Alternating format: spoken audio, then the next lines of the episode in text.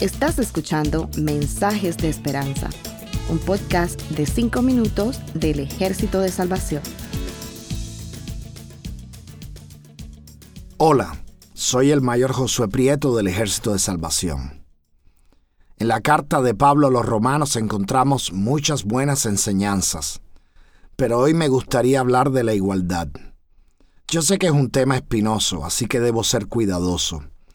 Cuando hablamos de temas que pudieran considerarse de carácter político, debemos recordar que Jesús dijo, mi reino no es de este mundo. Eso lo leemos en la primera parte de Juan 18:36. Así que no nos queda más remedio que apoyarnos en las escrituras para que nuestro enfoque sea real, sea apropiado, sea adecuado y sobre todo que esté en sintonía con lo que Dios quiere. El tema de la igualdad es visible desde la misma introducción de la carta de Pablo a los romanos, porque como podemos deducir de su lectura, la iglesia tenía dos grupos perfectamente definidos, gentiles y judíos. Sabemos que Roma, como capital del imperio, tenía una población mixta con personas de diferentes regiones del mundo conocido de aquella época. Sin embargo, no importa cuán diferentes fueran, dentro de la comunidad cristiana todos ellos tenían algo en común. No eran judíos. Los judíos que aceptaron a Jesús como el Mesías tenían características culturales que le hacían completamente diferente a los demás. Para colmo, Jesús era judío, la persona central del mensaje del Evangelio pertenecía a uno de los dos grupos étnicos que coexistían en la iglesia de Roma. Pero Pablo no está escribiendo un tratado de sociología, está presentando un bosquejo completo de la teología del Evangelio y para eso necesita ser honesto y serio en la forma en que describe cómo deberíamos entender y vivir el Evangelio de Jesucristo.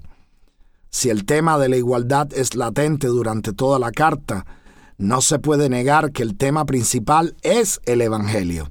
Sabiendo esto, podemos empezar por dos de los versículos más importantes de la carta, Romanos 1, 16 y 17.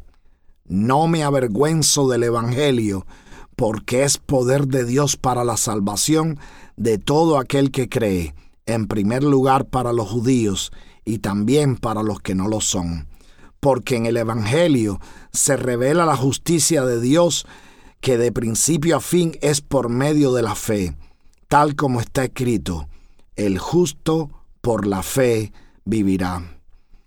Pablo está perfilando los elementos que hacen de la carta una joya teológica, poder, salvación, justicia, fe. Y en medio de todos esos elementos encontramos una declaración que al parecer era muy necesaria. Todas estas cosas afectan por igual a los judíos y a los gentiles. Pablo incluirá este tipo de aclaración durante toda la carta. Cuando Pablo presenta el problema de la esclavitud del pecado, realmente está hablando de la maldición en que vivimos todos los seres humanos debido al pecado original. En el versículo 9 del capítulo 3 leemos, ¿Somos nosotros mejores que ellos? De ninguna manera, porque ya hemos demostrado que todos, judíos y no judíos, están bajo el pecado. Y la solución a ese conflicto es presentada en forma de una pregunta retórica y una alabanza genuina que encontramos a finales del capítulo 7. ¿quién me librará de este cuerpo de muerte? Doy gracias a Dios por medio de nuestro Señor Jesucristo. Si retornamos a Romanos 2 del 9 al 11, vemos cómo Pablo pone en perspectiva los dos lados de la moneda, los que hacen lo malo delante de Dios y los que no lo hacen. Para cada grupo habrá consecuencias específicas sin importar que sean judíos o no, y la conclusión no tiene nada de enigmática, es clara como la luz. Leamos. Habrá sufrimiento y angustia para todos los que hacen lo malo, en primer lugar para los judíos, pero también para los que no lo son. En cambio, habrá gloria, honra y paz para todos los que hacen lo bueno, en primer lugar para los judíos, pero también para los que no lo son, porque ante Dios todas las personas son iguales. Pablo está explicando la igualdad, moviéndola del ámbito social y cultural al ámbito espiritual. Delante de Dios, todos los que hacen lo malo son completamente iguales y delante de Dios todos los que han aceptado el Evangelio de salvación y viven en la voluntad de Dios son completamente iguales independientemente de las diferencias étnicas, raciales, culturales o de cualquier otro tipo. Si el pecado nos aleja a todos de Dios, Jesús es quien nos hace igualmente aceptables a Dios y esa es la verdadera igualdad. No se concibe que hermanos y hermanas en Cristo permitan que las desigualdades raciales, étnicas o culturales hagan separación entre nosotros.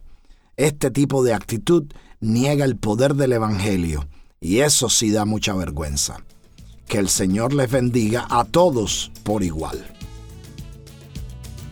Gracias por escucharnos. Para conocer más sobre nuestros programas, por favor visita salvationarmysoundcast.org. Dios te bendiga.